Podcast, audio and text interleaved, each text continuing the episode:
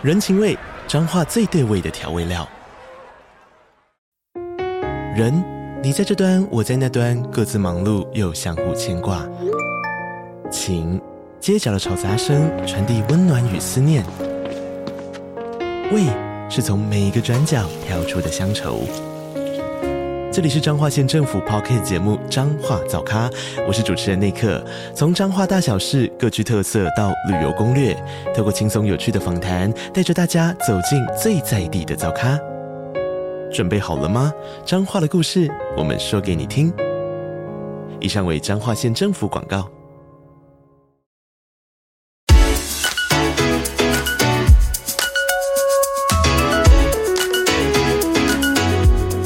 学不是万能，但有用。Hello Hello，我是翔 Sir。Hello Hello，我是纪凡。哎呦，又到我们这个 Two Money Lovers 节目中了，我超开心的。啊，今天很开心呢，这一集还是请到我们 Abby。Hello，大家好，我是 Abby。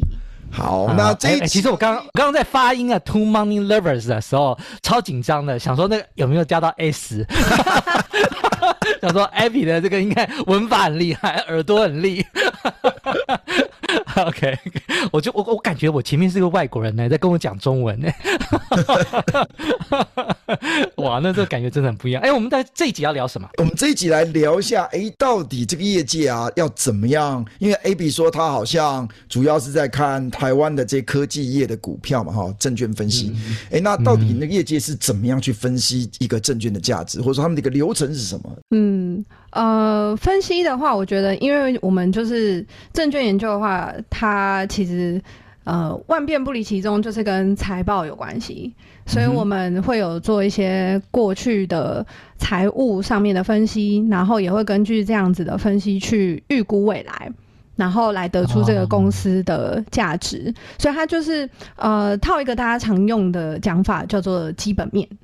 所以，我们就是使用基本面来分析，呃，这个公司，然后做相关的研究。那这个研究小至公司本身，大至整个产业，或者是呃国家或区域，或甚至是全球，也都会是我们需要放进来考虑的因素。嗯嗯，那我就问一个问题啊，那你就做完这些这个完整的内容，我相信有客户真的想要看细节了，但是我相信有一定有一些像我这种不求甚解的客户，纯粹想看数字啦，是不是？你最后会有一个结论，一个数字建议给他们？会，那个数字，哦、嗯，简言之就是一个目标价。啊，目标目标，对 目标，嗯，okay, 那这个目标怎么得出来呢？就我觉得好像也是跟我们今天要讨论的比较相关，就是说这个价值是怎么来的。那如果说以现在业界常用的方法的话，好像就是两种，呃，现金流量折现法，嗯、然后还有就是本益比这两个来得出所谓的目标价。嗯，所以本益比的话，要先设定一个适当的本益比，然后再预估这家公司来年的 EPS 吗？没对对，对。那预估来年 EPS 大概做些什么事情？预估来年的 EPS，呃，过去是一个参考值，再来的话就是呃，这个产业未来的成长可能，或者是呃不成长的可能，还有这间公司它可能在市场里面它的定位所在，或者是它自己想要走的策略，这些其实都会有蛮多的影响。那再来还有一些比较呃偏向是不可控的，是比如说像是整个总金，包括利息或者是呃外汇，这个可呃公司当然也会做相对应的一些策略啦。但是它如果以财报的话，其实也是会有一些 non-operating 的一些项目是不属于他们就是啊、自己本业的，会在这方面总总经的影响会呈现在这方面。然后另外还有税率也可能是一个影响的层面，这些都会。嗯，导致一个公司可能，即便是它在同一个产业里面，它的 EPS 都会有很不一样的变化。那这因素这么多，你们有模型吗？会建模吗？有，我们会建财务模型。哦哦哦，嗯、那建财务模型就会，然后这个依据的财务模型，然后各些一些变因加进去，它就会用这个模型去预估它的 EPS 吗？对，没错，没错，没错。哎一辈子就预估一年吗？还是你们会稍微预估一个比较稍微长远的两三三年啊，五年？呃，通常会预估三年，但如果说你要用呃现金流量折现法的话，我记得是要十年。那只是后面可能呃从第四年开始之后，你是会预估一个比较是中长期的成长率。来达到后面的现金流量的预测，就比较不会是真的像我刚刚讲的一样，呃，可能从营收开始，然后财报一路往下，呃，毛利率、营业净利率，然后税率，然后还有一些 non-operating 的东西，然后嗯，去得出它的 EPS，就比较不会这么细。嗯嗯。哎，这个我们前面几集有讲到这个现值的计算啊，其实这个我觉得 Abby 的讲法好像就跟我买中华电信的评估方法很像，只不过因为这个不需要太多脑力了，因为我就直接估不会变，或是几乎不会变啊，微幅成长哈。那我这刚刚听的时候，因为我们上一集有聊到说这个呃，我们台湾训练的人才跟国外回来的人才中间的这个啊，你们这个优势跟劣势的一些，我们可以做一个比较的一些啊分析。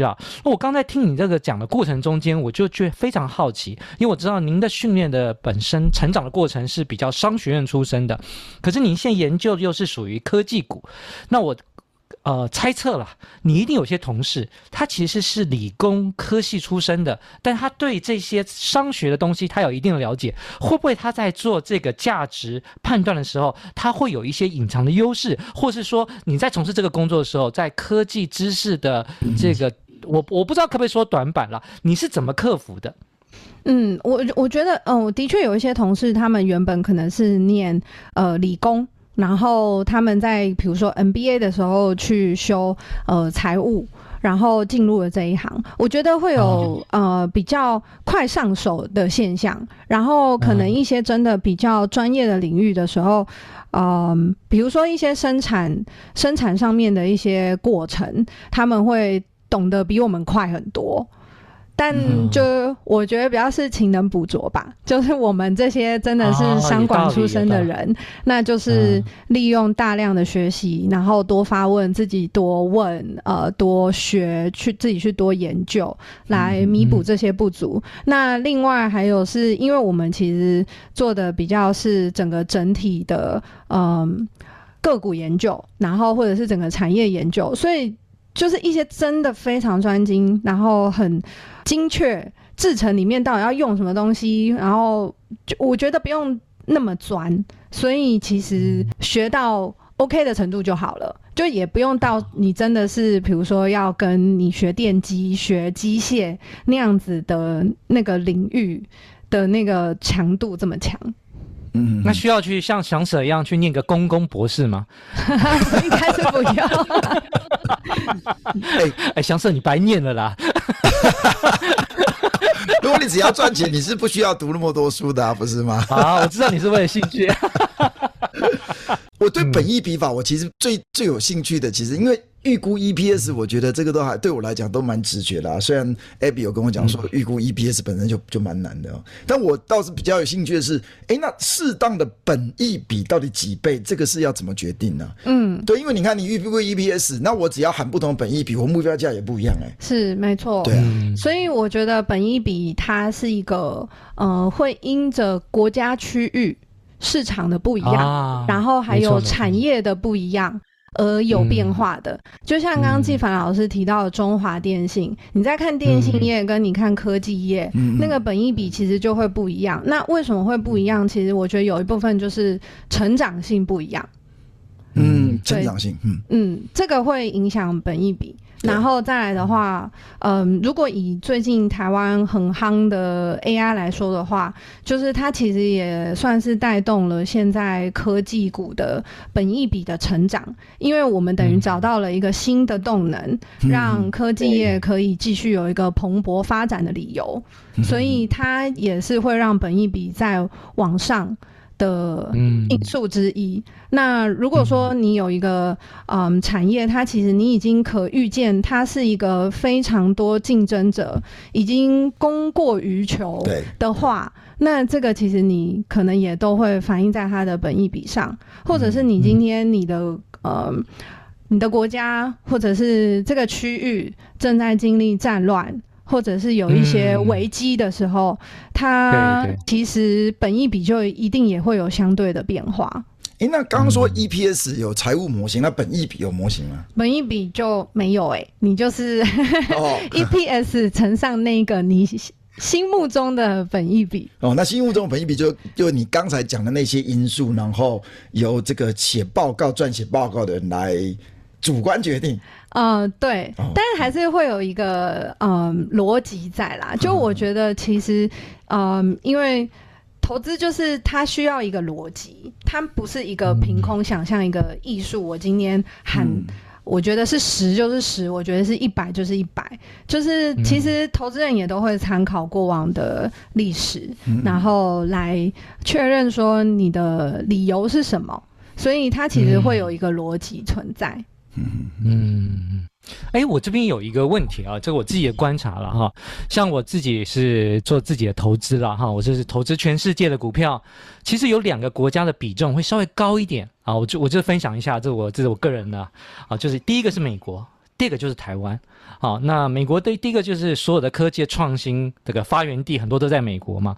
第二个我很喜欢投资台湾的原因，我相信很多人不知道啊，就是我发现其实台湾的平均的本益比，其实跟世界的水准，特别是美国来比的话，其实是偏低一点点的。我不知道这个 Abby 这边是不是呃是是这样吗？是这样的话可以打脸我一下，还是怎么样？呃，以。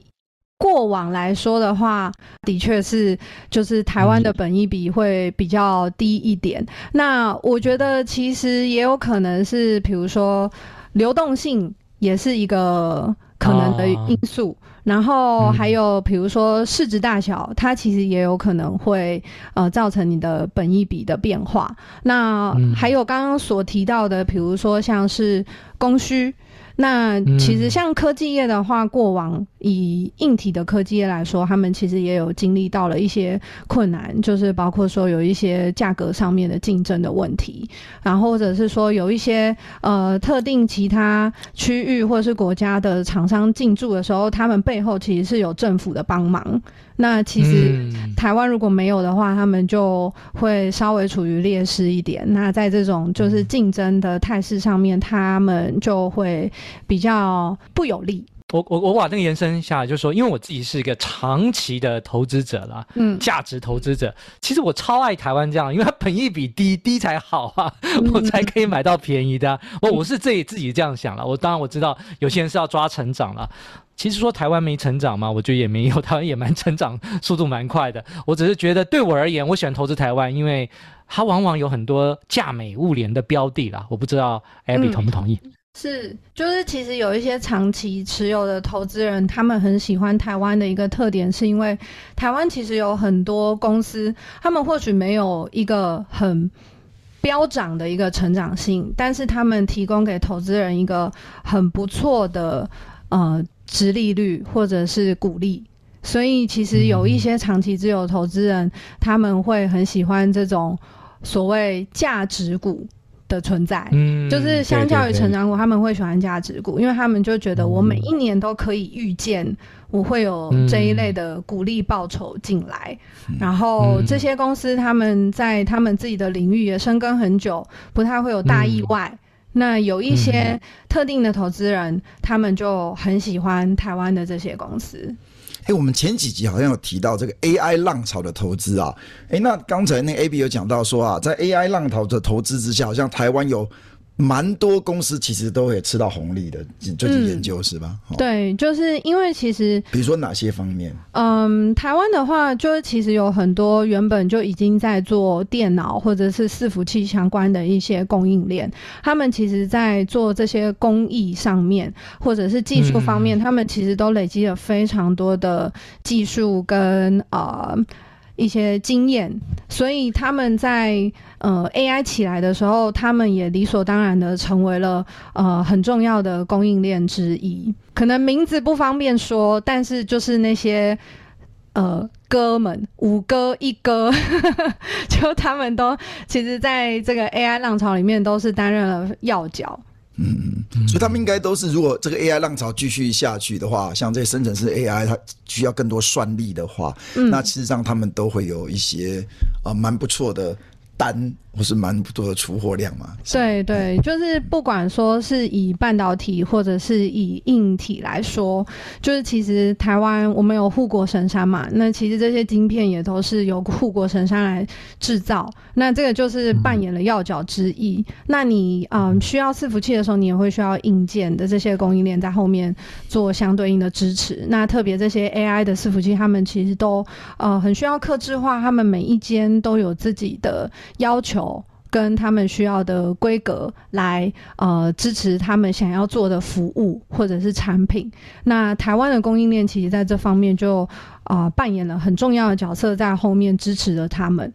他们对于呃，我觉得伺服器供应链它有一点不太一样的事情是，它不是这么追求啊、呃、成本一定要很低，他们要的是品质。哦、那台湾在这件事情上面就做得很好。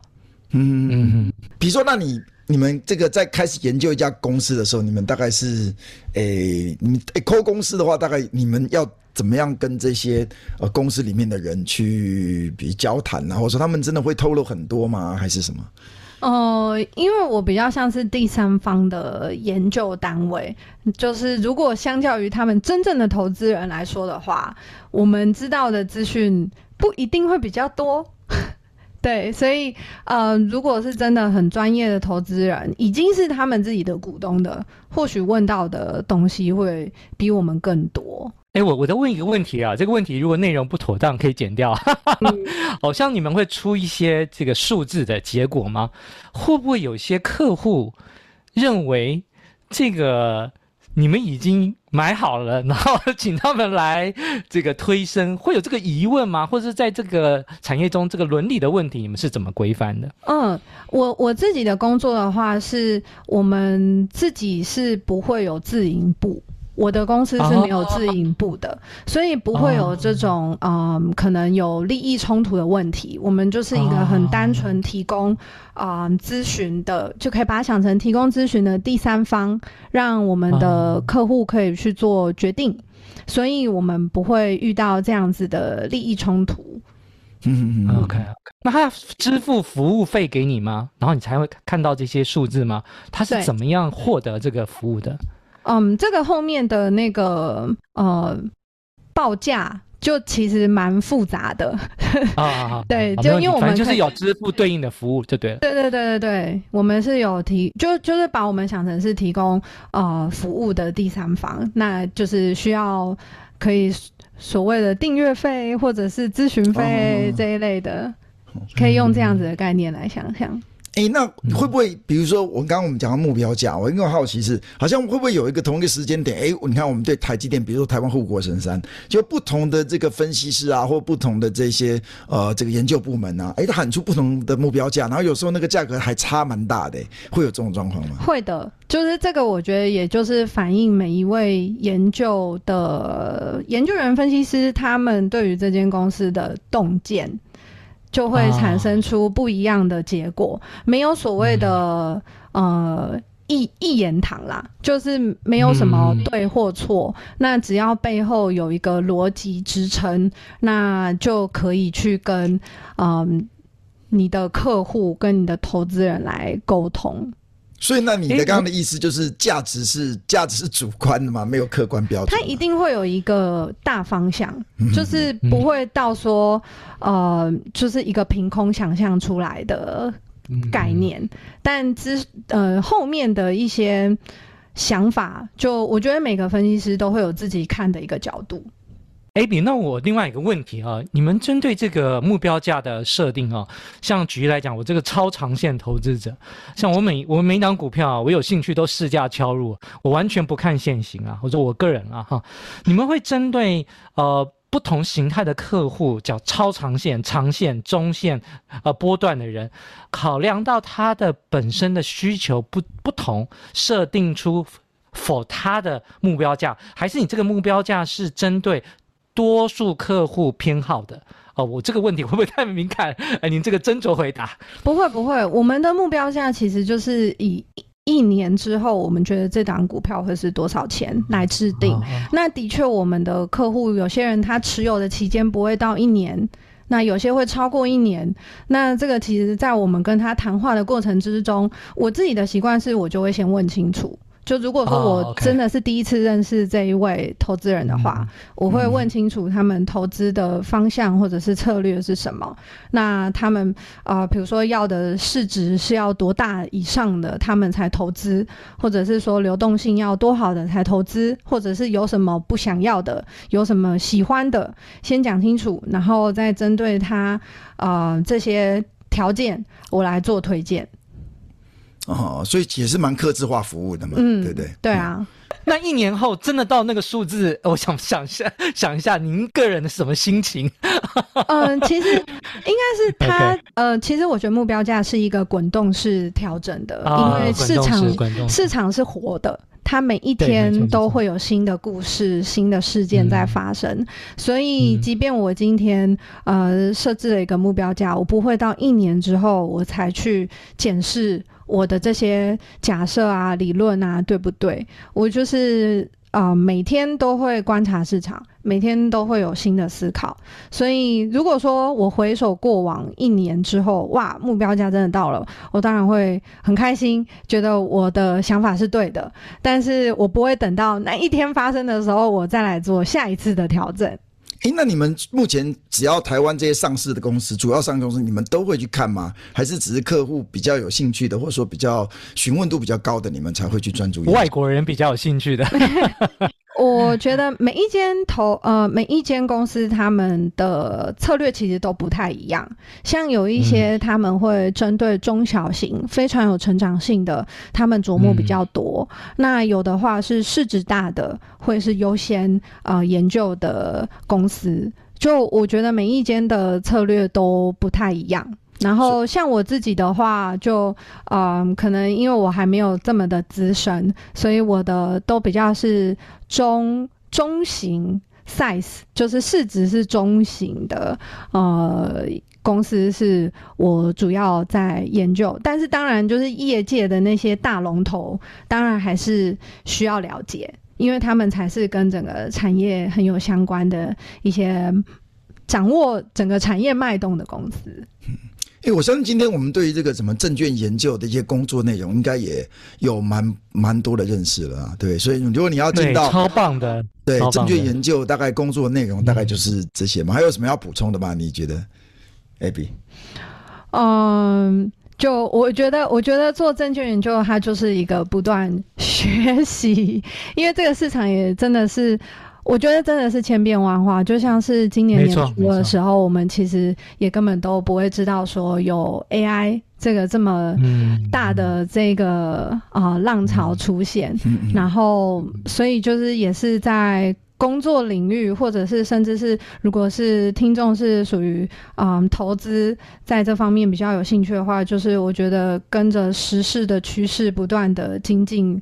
这个是好像是一定要的事情。对，我们刚刚线下好像谈到了哈，现在大部分的这些呃内容啊，应该是英文为主啦。所以我们的如果说如果是我们的学生啦或听众啦，如果说你们要接受到比较第一流的资讯、第一手的资讯，或是比较正确、快速的资讯，应该还是英文的这个来源在网络上还是比较多的啦。好，所以英文的阅读能力还是蛮重要的。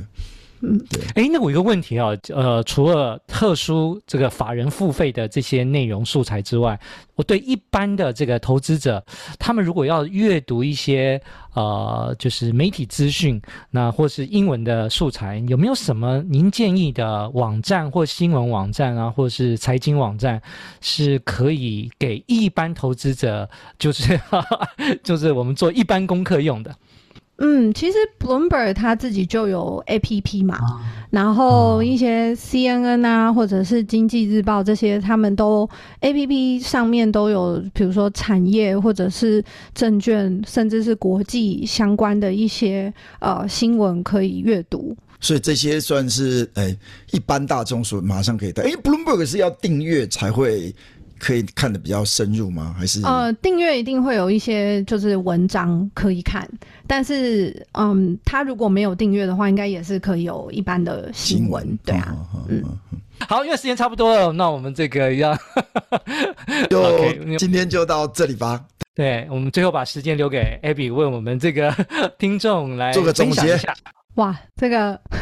突然被 Q，不知道说什么好哎、欸。啊，那我那我我我问一下，就是一般的小白投资者了，呃，那当然他们肯定没有你们专业了。那他总是希望不要一直赔钱下去啊。我们听说周行一副校长说，哎，是校长哈，抱歉抱歉，他说什么啊、呃？这个散户平均报酬率是负三点八 percent。那你对散户、呃，我是严格讲，我也是散户了，有没有什么投资建议呢？或者是说，呃，有没有什么好方法可以让他可以从负负三点八变成正的，好来，有没有什么就是可以增添我们的理啊财商知识的啦？我觉得应该是就我自己个人，我自己会告诉我自己的是，就是不要把你必要的生活所需的金钱拿去压身家。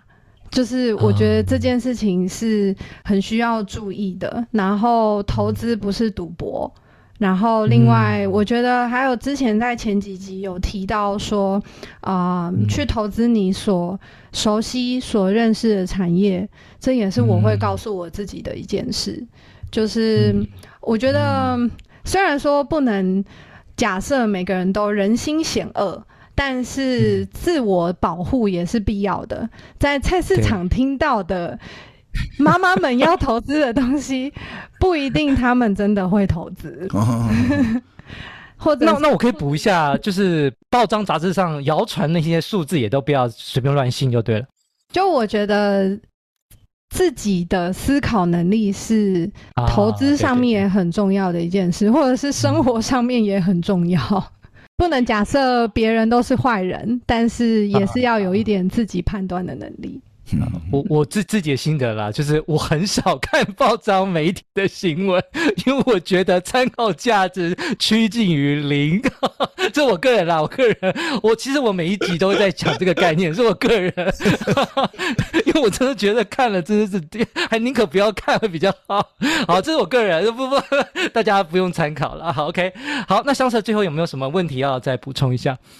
嗯，应该我们今天呢，就是诶连续两集很邀请了 Abby 嘛，那相信我的很多学生啊，对，对于这样的一个工作，应该也都是很向往，也很好奇。那这个这两集很开心呢，Abby 跟我们讲一下他们的这他如何要进到这个业界啦，需要具备什么样的能力啦，还有在这证券分析呢，诶，主要他们在做的一些方法跟要点哦。那我们很开心呢，呃，跟 Abby 能够聊了两集啦，那就请 Abby，哎，我这个有请 Abby 再给大家一些祝福啦，我们就下。下直播啦，也，不是直播，下下下节目啦。嗯。祝福大家，就是如果你们有心听到这个 podcast，就表示你们对于你们自己的生活是有热忱，愿意花时间充实自己的。那不管说，就是你听了几集，就希望大家都可以继续支持 Two Money Lovers 这个 podcast。对，我我觉得我自己参呃，就是这次上这个节目也是很感谢两位老师，就是大家都是花自己的时间跟心力来做这件事情，我觉得。觉得蛮感动的啊，因为我看散户赔太惨了，于心不忍嘛。好好，那我们今天真的是，因为我们知道 Abby 的这个每小时的产出很高，我们不要耽误人家太多时间啦。好，那我们今天这个节目就到这里了，谢谢 Abby，拜拜拜拜。哦，我觉得做这个工作还有个优点啊，就是我不太需要应酬。哎，没错，没错，没错。他们他们下班就下班了，然后就是，然后你传赖他也不会理你啊。哦，我我我还是会理。哦，真的吗？那是你，那个老板喜欢你。责责任制，责任制。我记得我以前在美国做实习的时候，我领那个薪水都觉得很心虚啊，为什么我工时这么短？啊，这么爽啊，薪水这样子，我就觉得，就是，就是我，我觉得，我觉得是让让大家知道说感恩的过程。哦，好好好，谢谢谢谢谢谢。